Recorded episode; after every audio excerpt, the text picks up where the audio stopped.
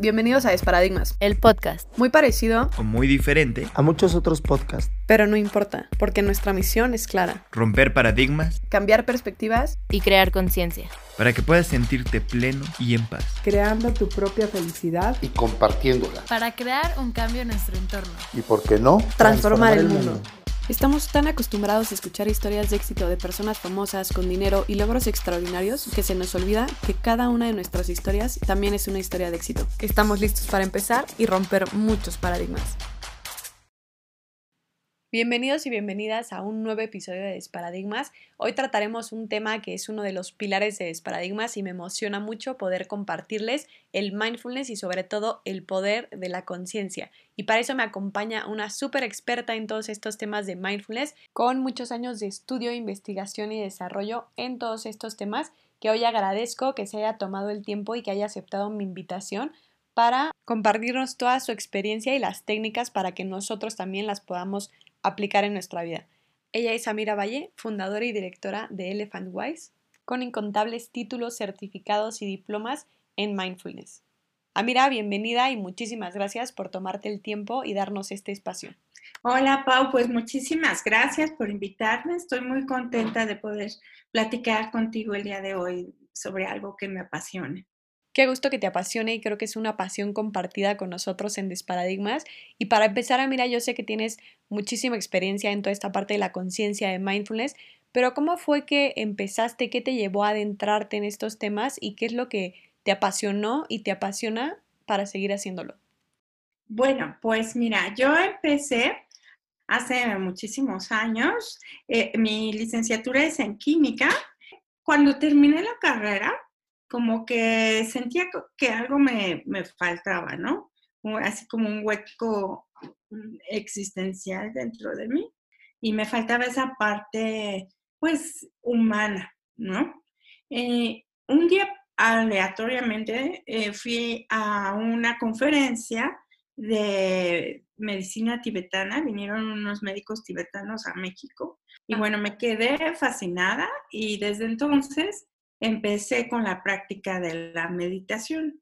Tiempo después cayó en mis manos eh, un libro de un gran, eh, un gran investigador mexicano, el doctor Jacobo Grimberg Silverbaum. Y bueno, ese libro se llamaba La teoría sintérgica. Entonces me, pues me pareció fascinante que un científico se atreviera a abordar temas que en ese entonces eran tabú. Haber pasado por su laboratorio me dejó la profunda convicción de que las prácticas contemplativas tienen un verdadero efecto en nuestro cerebro y en nuestra persona, eh, porque yo lo constaté trabajando en muchos diferentes experimentos que realizamos. Más adelante tuve mis hijos y pues obviamente yo quería transmitirles esta práctica cuando eran chiquitos, pero mi práctica personal era muy complicada, ¿no? Era pues basada en el budismo tibetano, que no es sencillo para un niño, y fallé estrepitosamente porque era muy aburrido, muy complicado para los niños.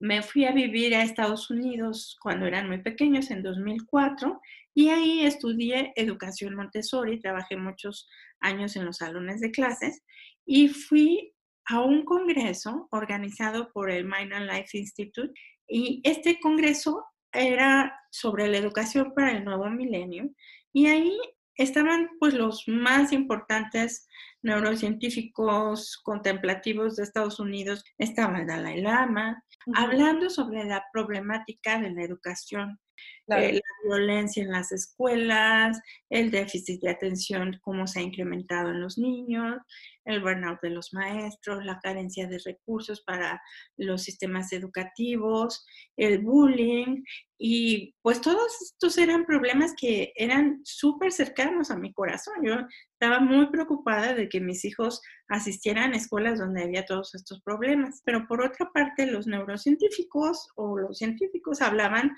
sobre esta práctica de mindfulness. Entonces me quedé pues fascinada de que esta práctica se hubiera simplificado y fue cuando decidí que yo quería dedicarme a eso.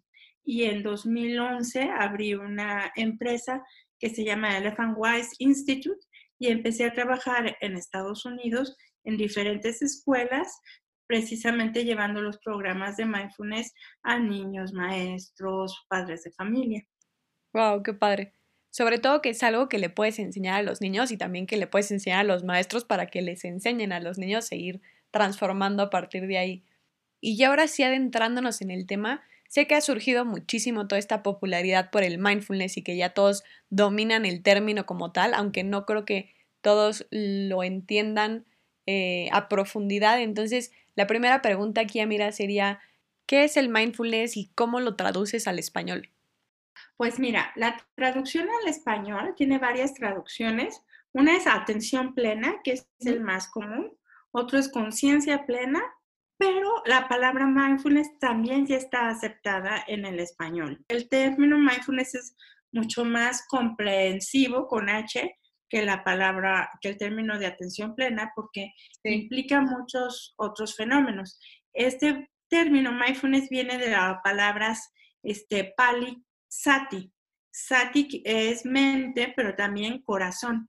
Entonces, al traducirlo a las lenguas occidentales, se corta un poco del significado, porque no solo es el entrenamiento de la mente o de la atención, sino también es el, entrenamiento del corazón.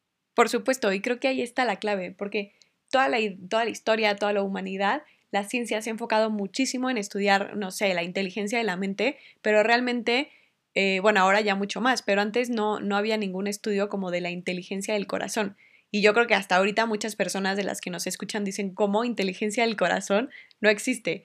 Pero claro, y está, ya ahorita ya hay muchísimos estudios donde el corazón podría tener hasta más inteligencia que la mente. Y por eso en estas técnicas del mindfulness llega a ser tan importante tanto entrenar y, y practicar las técnicas para la mente como para el corazón y las emociones. Y más allá de las traducciones o las definiciones de un idioma a otro, ¿qué significa mindfulness? ¿Qué es más allá de la traducción? Eh, lo que significa o la definición que da John Kabat-Zinn de mindfulness es la conciencia que surge cuando prestas atención de manera deliberada, es decir, a propósito. ¿Y a qué prestas atención? Pues prestas atención a lo que está ocurriendo en este momento en el momento presente. ¿Y dónde está ocurriendo?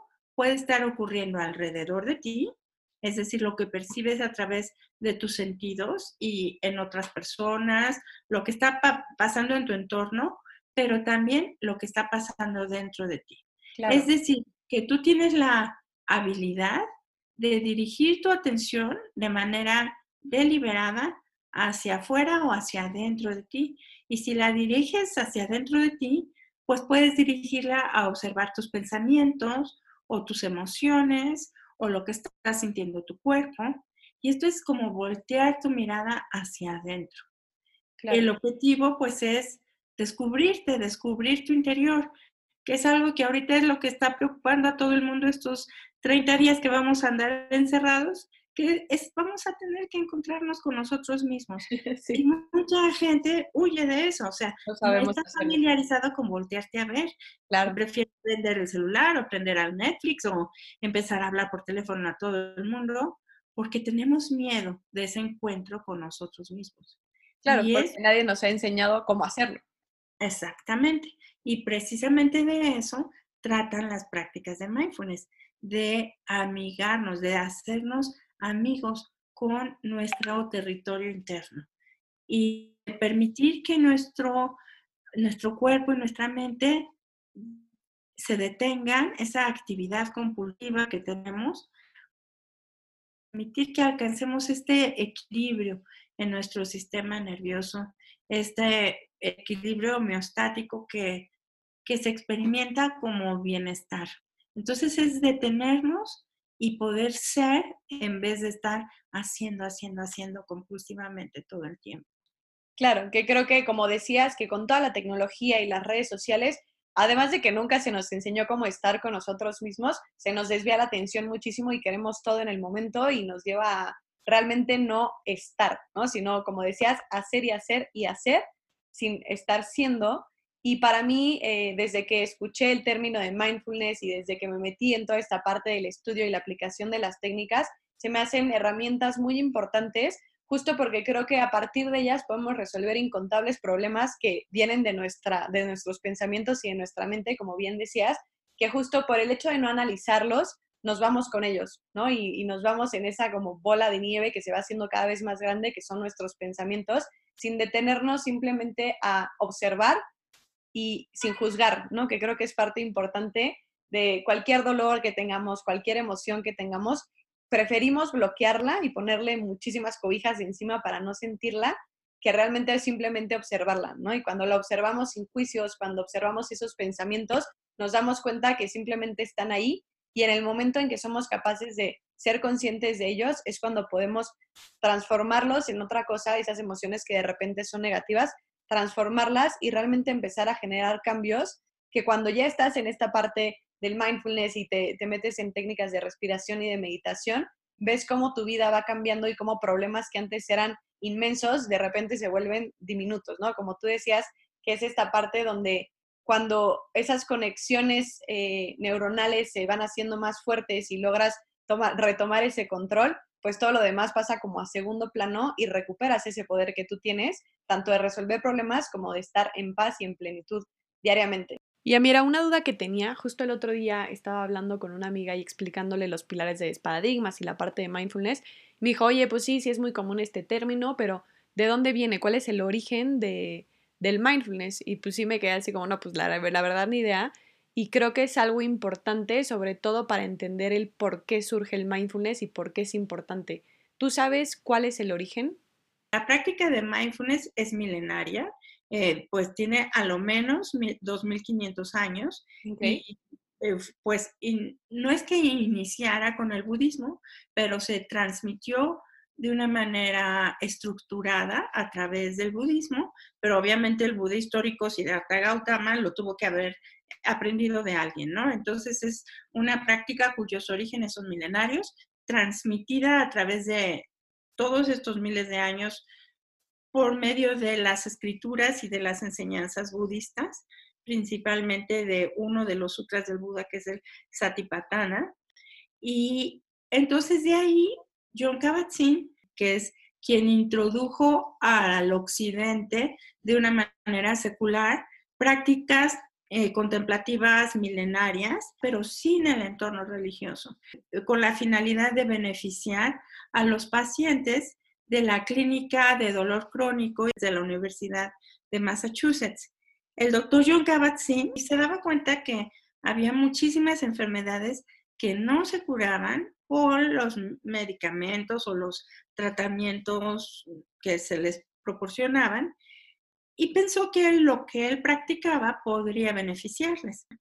Y fue así que él diseñó el primer protocolo de mindfulness que desde una perspectiva científica y secular.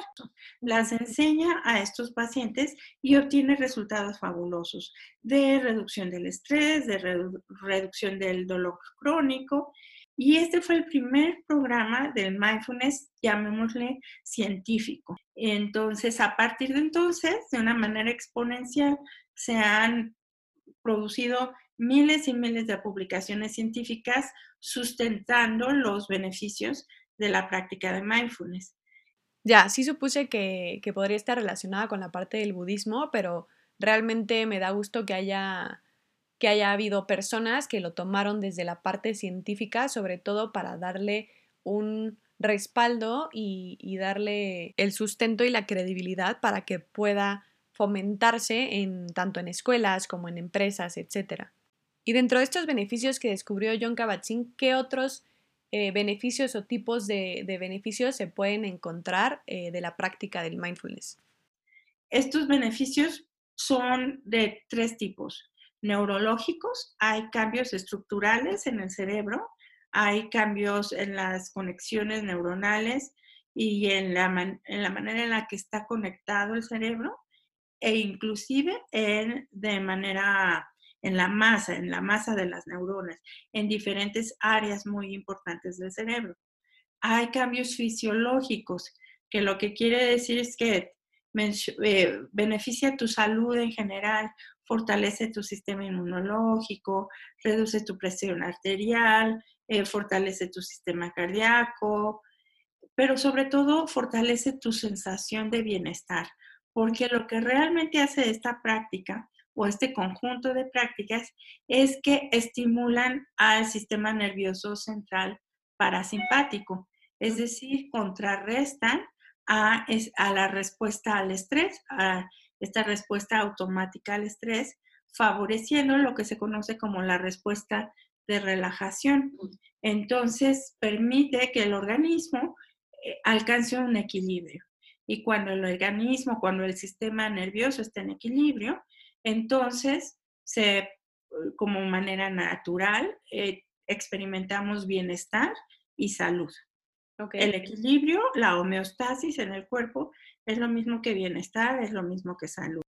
Eso se me hace muy interesante también porque creo que ahí se rompe mucho el paradigma que la gente puede tener de repente acerca del mindfulness, de la meditación y todas las técnicas de, de atención plena, como que solo es de relajación, pero justo estos beneficios que también tienen tu salud al reducir el estrés, y ya había escuchado un poquito acerca del sistema parasimpático y simpático, pero si nos puedes eh, explicar un poquito más a fondo eh, cómo funcionan estos dos sistemas y cómo es realmente que el estrés puede causar todas estas enfermedades, porque también está comprobado que el estrés es el causante de más del 90% de las consultas al doctor. Entonces, ¿cómo es que esto pasa? ¿Por qué el estrés puede ser el causante de tantas enfermedades? Cuando nos sentimos estresados o amenazados, una respuesta que tenemos en nuestros genes impresa desde que éramos, vivíamos en las cavernas, imagínate que vives en las cavernas y ahí viene el tigre, dientes de sable y te va a comer.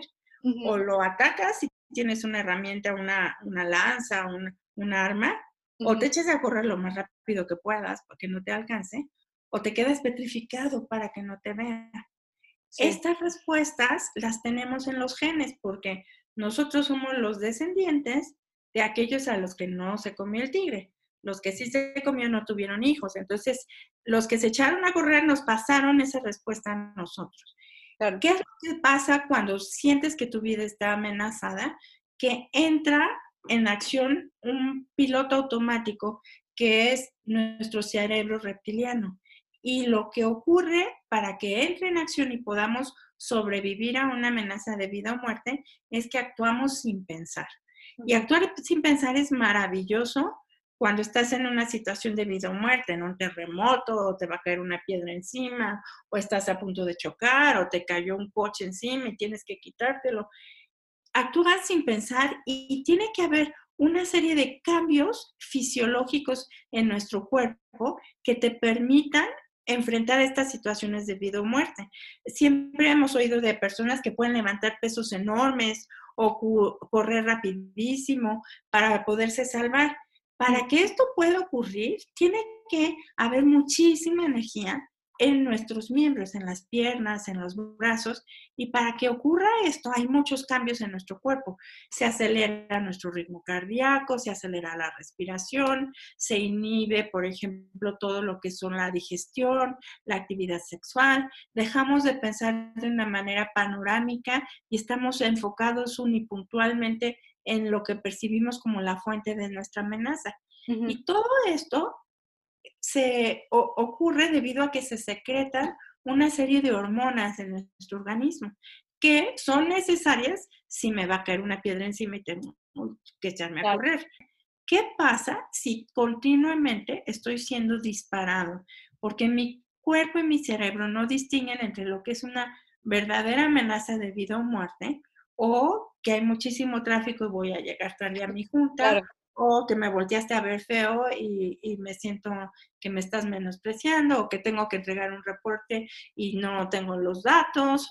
Entonces mi cuerpo reacciona como si realmente me fuera a morir. Todo esto nos pasa para que mi cuerpo se adapte a sobrevivir. Pero ¿qué pasa si es todos los días? Pues que todas estas hormonas no las podemos eliminar y empiezan a convertirse en un veneno en nuestro cuerpo. Y empiezo a tener entonces problemas cardíacos, problemas digestivos, problemas alérgicos, problemas este, inmunológicos. y todas las enfermedades de la vida moderna están relacionadas con el estrés. ¿Qué beneficios tiene? Precisamente que vamos a detonar al sistema que contrarresta esta respuesta al estrés, que se llama sistema parasimpático. ¿Y qué técnicas existen o cómo podemos empezar a detonar este sistema parasimpático?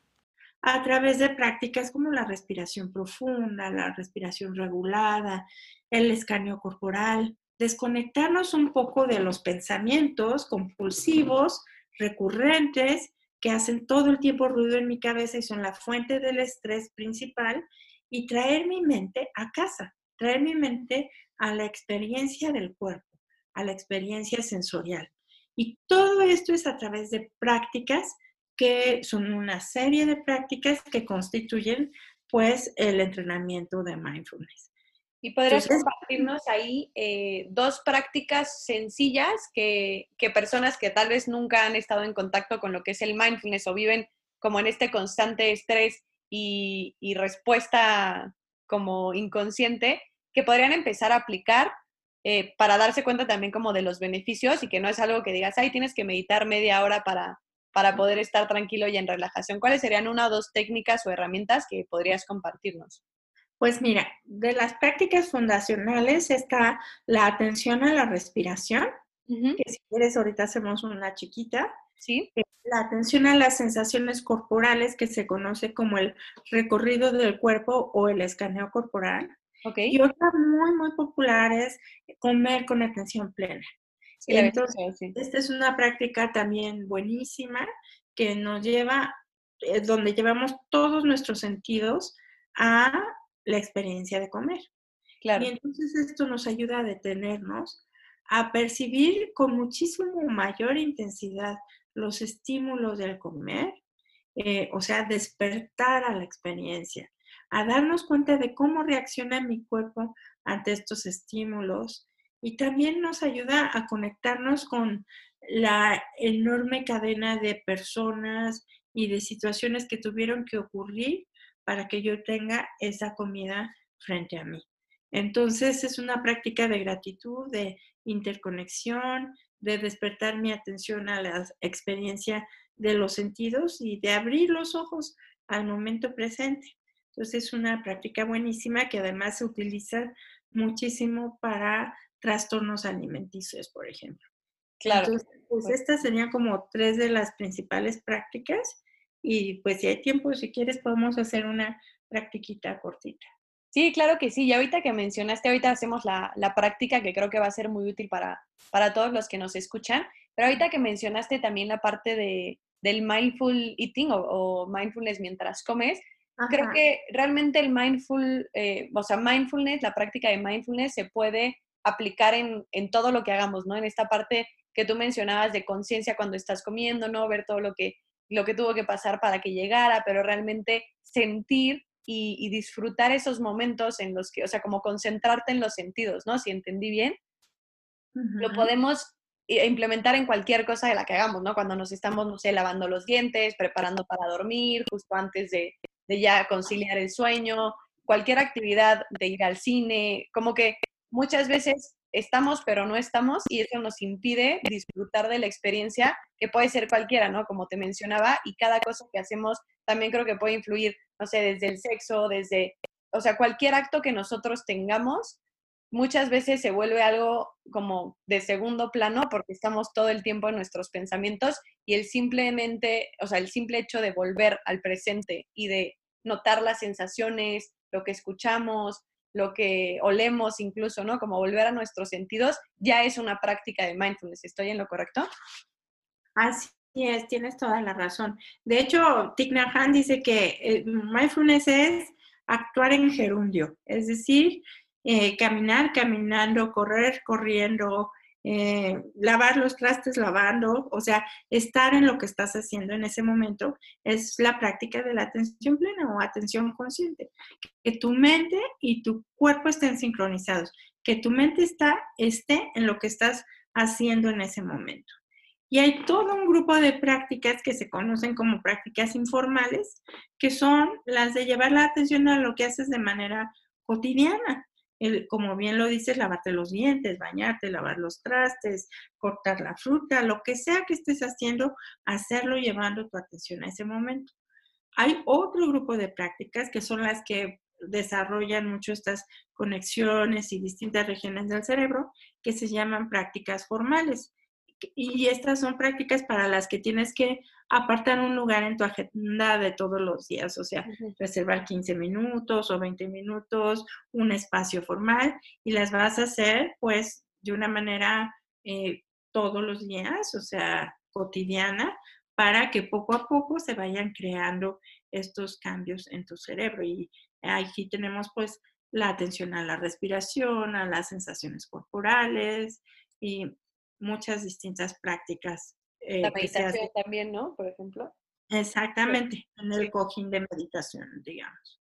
Sí, y creo que qué bueno que las distingues porque para muchas personas creo que podría ser el, ay, no, es que tengo que dedicarle mucho tiempo porque es meditar y porque entonces para cambiar realmente tengo que poner mucho esfuerzo y mucho tiempo que creemos que luego no tenemos, pero con esta práctica que la llamaste como informal de, de en todo momento, realmente nada más es reconectar con lo que estamos haciendo en el presente, en ese momento, ¿no? Entonces ya no es necesario eh, ningún tiempo, digo, aunque claro que es muy recomendable tomarnos ciertos minutos para meditar, para tener conciencia en nuestra respiración, ya no necesitamos realmente, o sea, lo podemos estar haciendo todo el tiempo en cada cosa que hagamos, ¿no? Incluso cuando vamos en el tráfico, si dejamos de ponerle juicios y emociones, nada más estar en ese momento, en ese momento podemos aplicar eh, las prácticas de mindfulness, ¿no? Entonces, creo que la distinción es muy buena para, para todas aquellas personas que tal vez no practican el mindfulness porque no creen que, que tengan tiempo o que creen que es muy difícil, ¿no? Entonces, eh, se me hizo muy buena. Gracias por compartirlo. Y pues si quieres eh, compartirnos ahorita alguna de las técnicas que podamos hacer en este momento y que puedan hacer los que nos están escuchando. Vamos a hacer una práctica del grupo de las que decimos que es formal, pero muy cortita. Es decir, las prácticas formales también pueden ser cortitas. Las Sí. puedes hacer todos los días y en un ratito que tengas libre.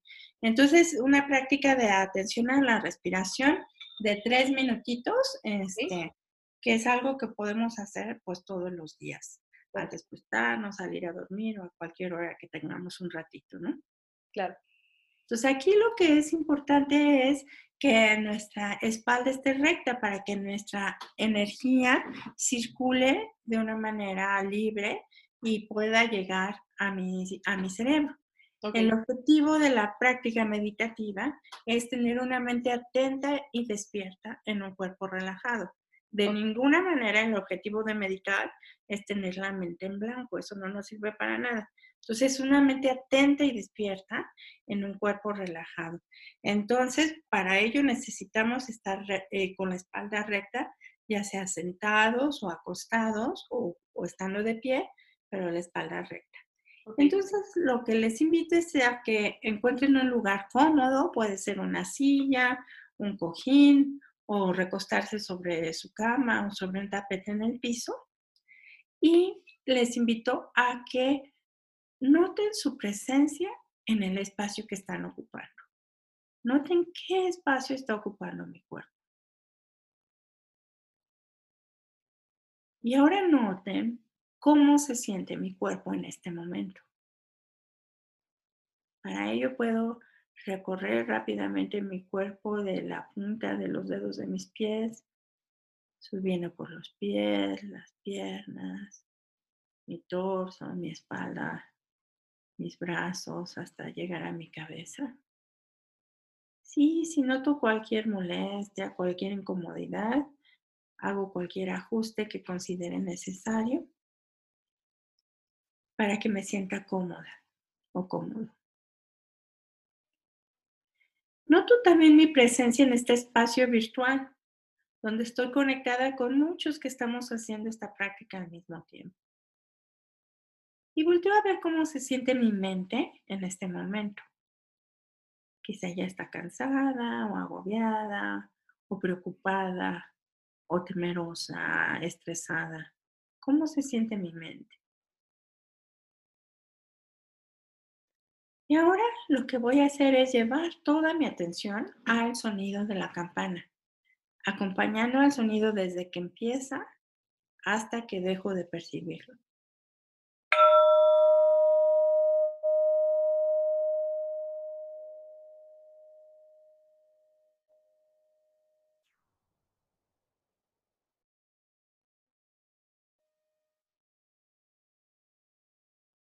Y ahora voy a acompañar al aire en su trayecto en tres respiraciones profundas, siguiendo con mi atención desde el momento en el que el aire toca la punta de mi nariz para inhalar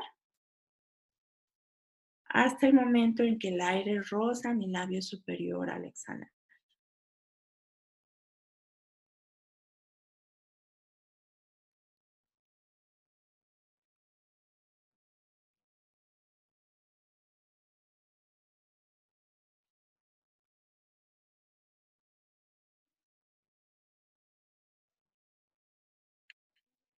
Descanso ahora mi atención en la sensación física de mi respiración, en aquella parte de mi cuerpo donde la sienta con mayor intensidad.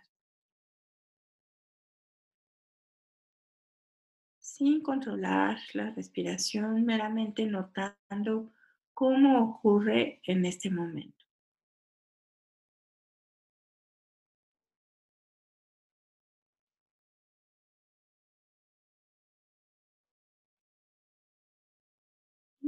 Las sensaciones físicas que acompañan a la inhalación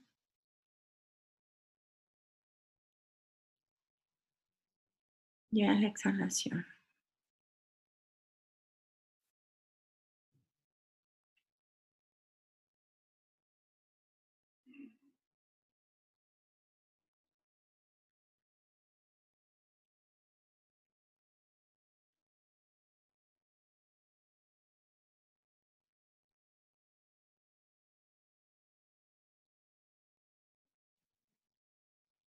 Si mi mente se distrae y empiezo a pensar en otra cosa, noto la distracción y regreso mi atención a la respiración.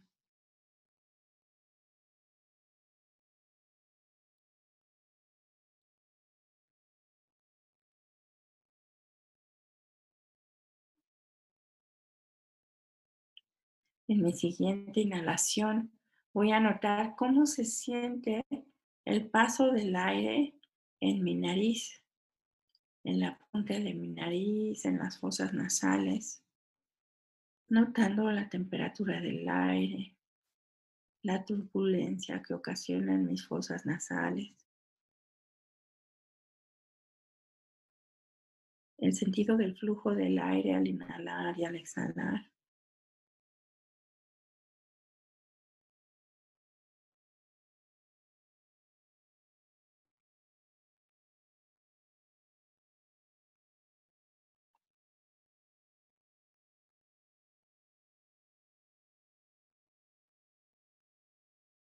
En mi siguiente inhalación, acompaño al aire ahora hasta mi pecho, notando cómo mis, mis pulmones se inflan al inhalar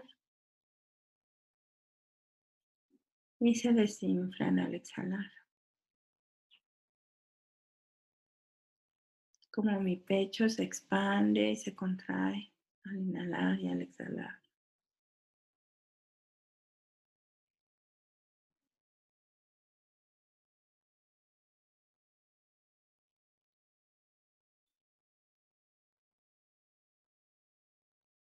En mi siguiente inhalación acompaño al aire, ahora notando cómo se expande mi diafragma al inhalar, cómo se expande mi abdomen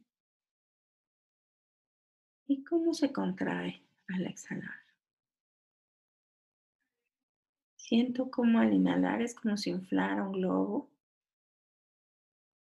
y al exhalar como si se desinflara.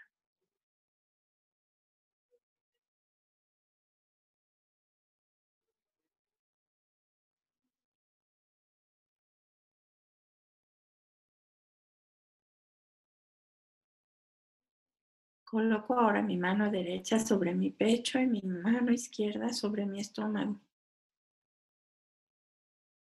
Y me conecto con estas sensaciones físicas de la respiración en mi cuerpo. Y permanezco así, notando la sensación del respirar por un momentito.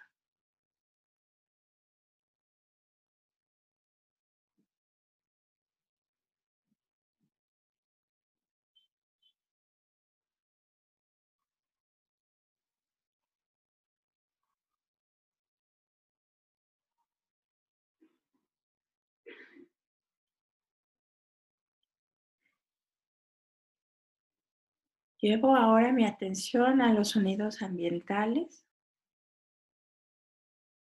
notando los sonidos lejanos,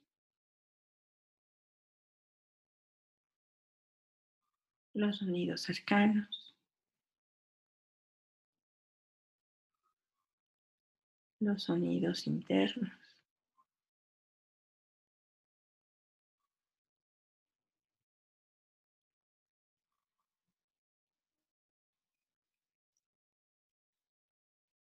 Y cuando esté, cuando escuche el sonido de la campana, sabré que este ejercicio ha terminado. Lentamente y a mi propio ritmo, abro mis ojos y traigo de regreso mi atención a este espacio.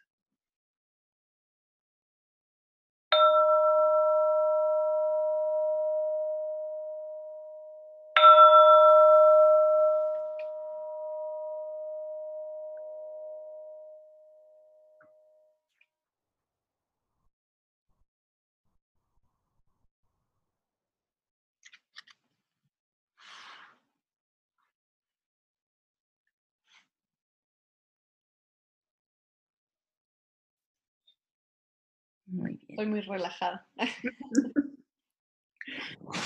es una práctica muy cortita que podemos hacer regresando del trabajo, en la mañana, antes de empezar nuestras actividades. No nos toma mucho tiempo y precisamente tiene ese efecto de detenernos y relajarnos y, y traer nuestra mente a casa, ¿no? Traer nuestra mente a nuestro cuerpo.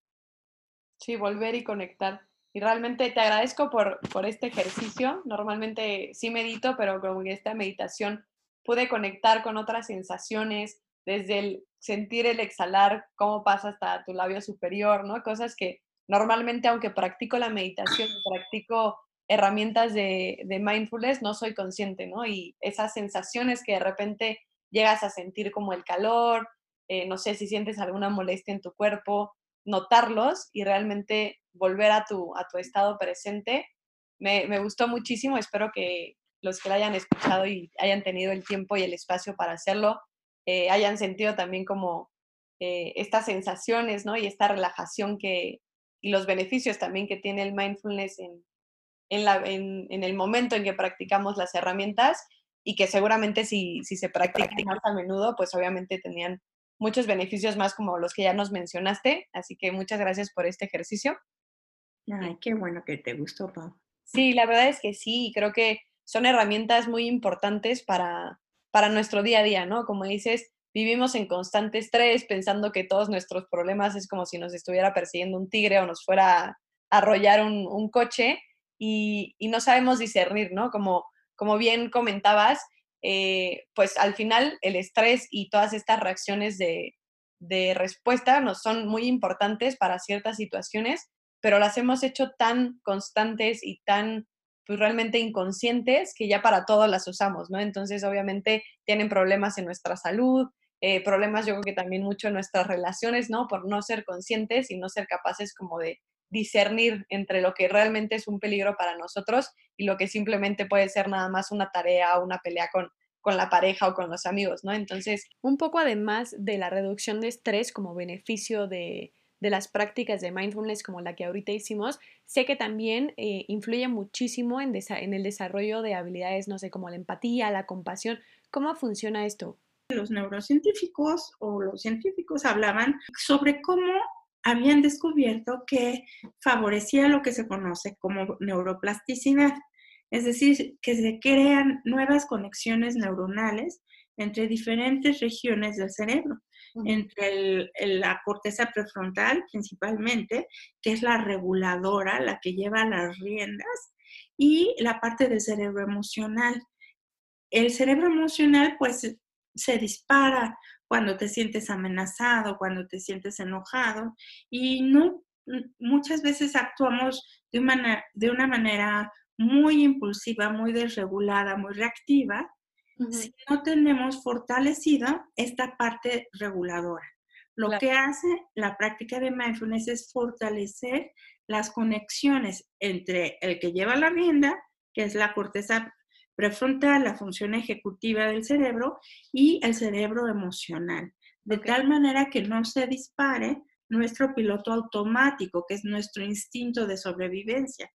Entonces, pues yo quedé fascinada porque el efecto de esta práctica es precisamente, eh, pues que regula la violencia o, las emociones muy fuertes, eh, genera eh, sentimientos de empatía y de compasión, desarrolla la capacidad de enfoque, atención y concentración. Completamente. A mí me parece extraordinario cómo en conjunto con estas técnicas y también el entrenamiento de la inteligencia del corazón que hace ratito hablábamos, se pueden lograr cambios impresionantes tanto personalmente como en nuestro entorno.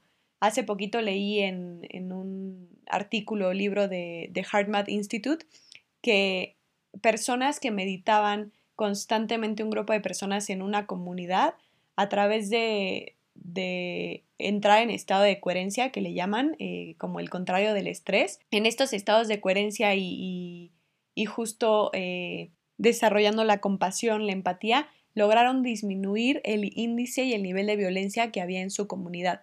Entonces, imaginémonos cómo puede tener un impacto eh, grandísimo si la mayoría de nosotros lo hiciera, ¿no? Y no solo es un impacto a nivel personal, no es solo impacto a nivel salud, a nivel nuestra concentración, productividad, sino que también eh, el contagio de estas ondas puede influir a los demás, ¿no? Justamente puede replicarlas en los demás. Es, es parte de, lo que estaba leyendo en este artículo y también eh, que creo que me comentaste, ¿no? De los experimentos con, con Jacobo Grimberg, eh, donde estuviste en, en, su laboratorio. ¿Puedes platicarnos un poquito más de, de, ese experimento que me estabas comentando hace ratito? Eh, uno de los experimentos más interesantes e importantes que diseñó fue el del potencial transferido, donde lo que quería mostrar era la no localidad de la conciencia. Y para ello, eh, dos sujetos iban al laboratorio, eh, interactuaban entre sí de manera empática, meditando juntos, sintiéndose uno al otro, lo que fuera, y tomábamos, registrábamos la actividad eléctrica de ambos sujetos. Estos sujetos eh, estaban dentro de una cámara de Faraday, es decir, que no entraban ni salía ninguna actividad electromagnética. Después de que interactuaban entre sí, se separaban en dos distintas cámaras de Faraday aisladas por separadas 15 metros y se registraba la actividad electroencefalográfica de ambos sujetos simultáneamente. A uno de ellos se le estimulaba con diferentes tipos de estímulos, como flashes o imágenes o toques o así. Y se registraba la actividad de los dos. En el sujeto estimulado, pues obviamente se encontraba un pico de potencial en el milisegundo donde presentabas el estímulo, pero lo que era sorpresivo y revolucionario es que en el sujeto no estimulado en el mismo milisegundo, sin que éste supiera para nada lo que le estaba pasando a la otra persona, se registraba el mismo pico de potencial. Y a esto se le llamó el potencial transferido. Este experimento fue uno de los más revolucionarios en aquellos años y de hecho es citado por grandes autores como Deepak Chopra, como Amit Goswami, Sí, sin duda. Y es que creo que así de primera instancia podría parecer como, ah, pues de qué sirve que, que se sintonicen, ¿no? Pero si nos imaginamos, no sé, en una oficina, en un salón de clases donde hay dos o tres personas que están en estado de coherencia o que están, no sé, en estado mindfulness y están como en estas ondas o en esta energía, pueden eh, contagiar o sintonizar a las demás personas en lo mismo, ¿no? O sea, no solo sirve para como esta parte de que tienen los papás con los con los hijos cuando les pasa algo, pero también puedes influir en, el estado de ánimo y en el estado como energético de las personas si tú estás ahí, ¿no? Entonces creo que esa es una de, eh, de las mayores revelaciones y de las mayores utilidades de esta sinergia que puedes crear y de, pues justo de esta sintonización de, de energías. Y bueno, creo que yo me podría seguir otro ratote hablando de la inteligencia emocional y la inteligencia del, del corazón, ya tendré que hacer otro episodio de eso, pero me interesa mucho preguntarte, eh, bueno, en esta parte donde yo comparto el mindfulness y, y lo doy luego en mis talleres, pero realmente se me hace complicado eh, traducirlo como para niños. ¿Cómo, ¿Cómo fue que tú llegaste a, a poder desarrollar una metodología para enseñárselo a los niños? En un año me tocó trabajar con puros niños súper chiquitos, para los cuales no había ningún programa de mindfulness diseñado.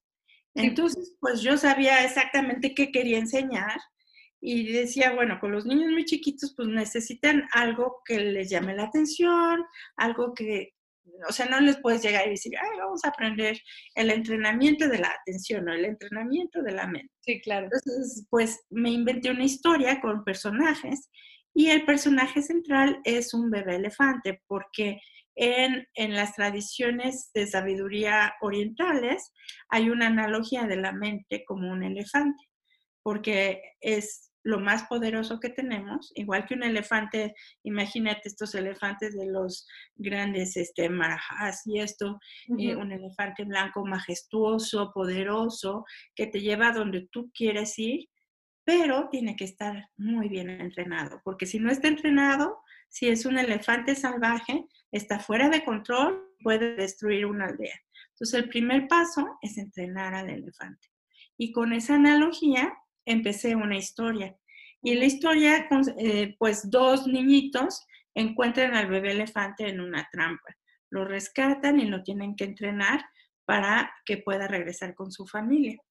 Entonces, con los niñitos en Estados Unidos me empecé a inventar la historia, empezamos a hacer las prácticas, me funcionó súper bien y en 2014 regresé a México y decidí escribir esa historia en forma de un cuento. Y así fue que escribí el libro de El regalo del elefante. Eh, se llama El regalo del elefante, Mindfulness para niños de 3 a 90 años. Ok.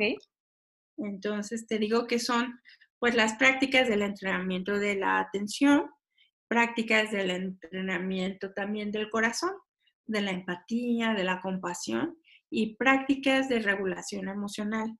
Pero todas están platicadas como un cuento para niños, es decir, es, todo es una sola historia y cada capítulo va presentando una práctica diferente.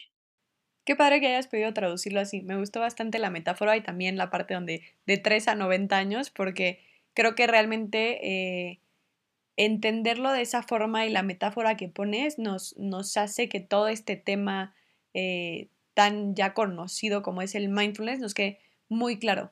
¿no? No es solo ya como, ay, sí, meditación y todo, sino que ya sabemos para qué funciona a través de este cuento que, que inventaste. Me gustó muchísimo cómo, cómo lo transformaste y creo que también el haberlo traducido así da pauta que ya desde niños se enseñen estas técnicas que qué padre que a nosotros nos los hubieran enseñado cuando íbamos en kinder y que hubiéramos crecido sabiendo cómo reaccionar eh, sin estrés ante ciertas situaciones que tal vez no eran tan peligrosas para nosotros y, cómo hubiera cambiado tanto nuestra vida personal como el entorno en el que vivimos. Creo que es algo fundamental para enseñarle a los niños, seamos, no sé, eh, papás o, maestros eh, de kinder, de primaria, que ya sea a través de este cuento que, que nos compartes o de alguna otra técnica que podamos agarrar, pero creo que es muy, muy importante podérselos transmitir a, a los niños y que puedan empezar a tomar estas herramientas para reaccionar diferente en su vida cuando crezcan. Así que realmente se me hace algo extraordinario. Y ya para finalizar, Amira, a mí me gustaría que nos compartieras qué cambios eh, has notado tú en tu vida desde que practicas o desde que te empezaste a entrar en todo, todos los temas del mindfulness. Ah, pues me ha ayudado a estar mucho más consciente, mucho más ligera y despierta a las cosas simples de la vida, ¿no? Sí, ha sido una herramienta que me ha dado muchísima felicidad interior y el dedicarme a esto de manera profesional, o sea, pues enseñando a maestros, enseñando a psicólogos y esto es algo que me da mucha felicidad porque me doy cuenta de cómo a través de mis alumnos puede llegar a tantos niños y tantos jóvenes. Claro. Eso, bueno, pues me encanta, ¿no? Entonces, ha sido una práctica que realmente ha transformado mi vida y, y pienso que sí, soy una persona distinta ahora de lo que era antes de empezar. Claro, la verdad es que a mí también eh, me ha ayudado muchísimo y creo que sobre todo en los aspectos de que las cosas y las situaciones buenas, malas o como queramos denominarlas van a pasar, ¿no? Hay cuestiones externas y situaciones que no controlamos, pero que realmente a lo que nos ayudan estas prácticas y el estar en el momento presente es a reaccionar de una manera distinta, ¿no? A retomar este control de, de la parte neuronal y cerebral que tú decías, que es la que toma las decisiones, y realmente poder reaccionar de una manera distinta que nos capacite para aquello que queremos, ¿no? Dejar de reaccionar desde el estrés, desde el enojo, desde el miedo y empezar a reaccionar desde la conciencia y, el amor. Y creo que, no sé, por ejemplo, en estos momentos que, estamos atravesando por, por una pandemia, por el coronavirus, que como dices, tenemos que estar eh, recluidos, pero empiezan a llegar las preocupaciones de qué va a pasar en la parte económica y si me enfermo y si no me enfermo. Y entonces nuestra mente empieza a divagar y empieza a reaccionar como si, si hubiera un tigre o, o, algo más allá de, de, o sea, realmente sí es una amenaza el coronavirus, ¿no? Pero no es algo que, que tenemos que reaccionar así ya y correr y activar todas estas emociones y el estrés que se nos presentan. Entonces creo que el practicar, sobre todo en, este, en, este, en estos momentos, es súper importante empezar a practicarlo o seguirlo practicando si es que ya lo están practicando algunas personas de los que nos escuchan, pero realmente reconectar con, contigo, con el momento presente, como decías antes, eh, conectar contigo mismo, ¿no? Tomarnos este tiempo que tal vez muchos vamos a estar eh, sin poder salir, ¿no? O haciendo home office, pero que vamos a tener sin duda más tiempo para, para nosotros, de realmente usarlo con conciencia y de realmente tomarnos ese, esos momentos para conectar con nosotros mismos y, generar reacciones que sean distintas, ¿no? Basta de, reaccionar desde el miedo y reaccionar desde la angustia de qué es lo que nos va a pasar, sino creo que con conciencia y estando en el presente podemos generar estas vibraciones y estas ondas electromagnéticas que nos decías al principio, que tienen un impacto directo no solo en nosotros, sino también en, en los demás, ¿no? Me gustó muchísimo eso que decías al principio de que la reacción que tenía uno se veía reflejada en el otro sin que el otro supiera. Entonces, si eso puede pasar con estímulos que de cierta forma eh, eh, como que elevan nuestra, nuestra situación electromagnética o que pueden llegar a ser negativos, pues también se puede con la parte positiva, ¿no? Entonces, eh, un poquito sí invitar a los que nos escuchan de, de empezarlo a practicar, obviamente porque tiene muchísimos beneficios para, para uno mismo, pero también porque puede generar un cambio impresionante para las demás personas, ¿no? Y sobre todo en situaciones como las que estamos viviendo ahorita, eh, no solo el coronavirus, creo que hay muchísimas circunstancias que, que nos van hacia el miedo y hacia el odio y hacia la violencia que nosotros somos capaces a través del uso de estas prácticas de, de contrarrestarlo. Pues mira, todos estamos interconectados y lo que hacemos con nuestra mente impacta a los que están a nuestro alrededor. Es decir, nuestra, la actividad de nuestro cerebro afecta a la actividad de los cerebros de los demás. Y eso es algo que todos nos damos cuenta. Si llegamos enojados o de malas a nuestra casa, todo el mundo se pone a la defensiva y al rato todos andan enojados. Si estamos serenos y de buenas y contentos, generamos este ambiente a nuestro alrededor. Y esto a mí me hace ver que tenemos un sentido de responsabilidad universal porque lo que nosotros hacemos con nuestra mente no nos afecta nada más a nosotros, afecta a nuestro entorno. Así es de que nosotros somos responsables de cómo se siente nuestro alrededor y cómo podemos trabajar con nuestra mente a través de estas prácticas contemplativas, a través de la regulación emocional, de encontrar un lugar de paz dentro de nosotros mismos y de encontrar ese camino hacia el interior, ¿no? Hacia, hacia la serenidad.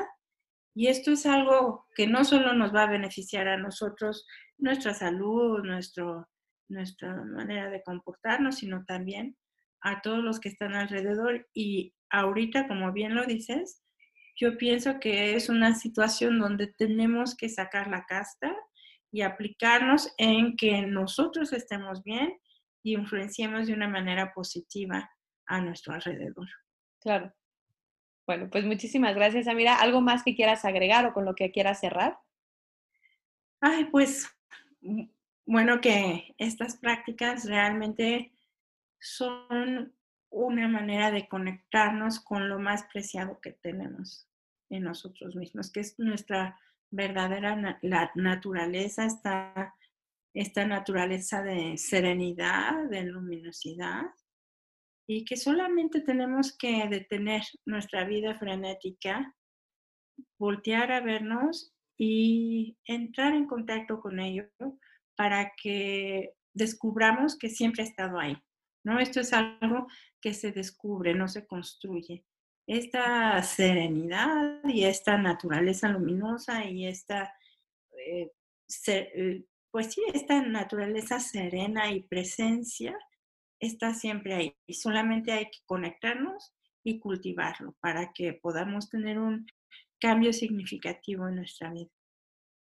Muy bien, pues muchas gracias Amira realmente por tomarte el tiempo y por compartirnos eh, pues todo esto y todo lo que es el mindfulness y sobre todo también las herramientas y las prácticas. Realmente me enriqueció muchísimo este, este episodio porque por más que ya llevo varios años practicando la meditación y teniendo el contexto de lo que es el mindfulness, me dio un clavado mucho más allá hacia, hacia la historia, de dónde viene, como los, eh, las bases científicas y, pues me enriquece mucho eso y seguramente a todos los que nos escuchan también. Te agradezco por todo lo que nos compartiste y por el tiempo que, que te tomaste en, compartirnos esto. pues muchas gracias por, por invitarme, Pau, a tu podcast y pues estaré muy, muy contenta de poderlo compartir también. Gracias, Amira, y gracias a todos los que nos escucharon. Les dejo las redes y la información tanto del libro como de la página de, de Amira en Facebook y en Instagram y cualquier cosa pueden escribirnos. Hasta la próxima semana. Muchas gracias por acompañarnos y escucharnos en un episodio más de Desparadigmas el podcast. Queremos invitarlos a seguirnos en redes como Desparadigmas, ya sea en Instagram, Facebook, LinkedIn o nuestra página de internet, donde podrán encontrar mucho más contenido acerca de estos temas y más herramientas de cómo poder crear más felicidad para nosotros y para los demás. Espero que les haya gustado.